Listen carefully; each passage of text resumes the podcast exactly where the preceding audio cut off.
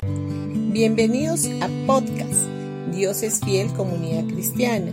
Los invitamos a escuchar el mensaje de hoy.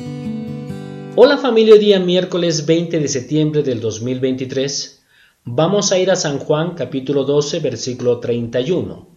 Ha llegado el tiempo de juzgar este mundo, cuando Satanás, quien gobierna este mundo, será expulsado. La única razón por la que Satanás tuvo algún derecho a convertirse en príncipe o gobernarnos fue porque nos rendimos a él a través del pecado. En Romanos capítulo 6 versículo 16 dice, ¿No se dan cuenta de que uno se convierte en esclavo de todo lo que decide obedecer? Uno puede ser esclavo del pecado, lo cual lleva a la muerte, o puede decidir obedecer a Dios, lo cual lo lleva a una vida recta.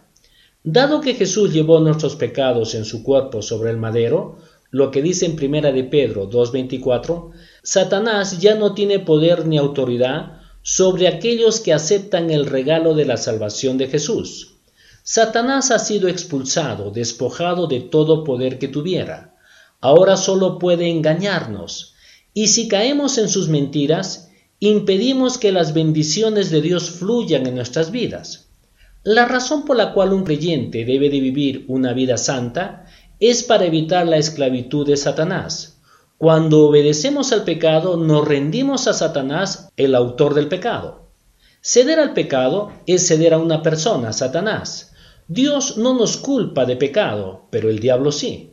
Nuestras acciones liberan el poder de Satanás o el poder de Dios en nosotros.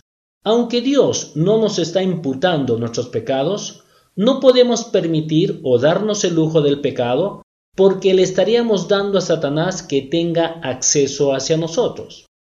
Cuando un cristiano peca, le da al diablo la oportunidad de producir la muerte en nuestras vidas.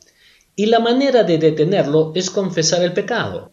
Dios es fiel y justo al tomar el perdón que ya estaba presente en nuestro espíritu nacido de nuevo y liberarlo de nuestra carne, eliminando así a Satanás y a sus fortalezas. Una persona que se abandona al pecado en realidad se está convirtiendo en esclavo del diablo, mientras que una persona que obedece a la justicia se está entregando al Señor.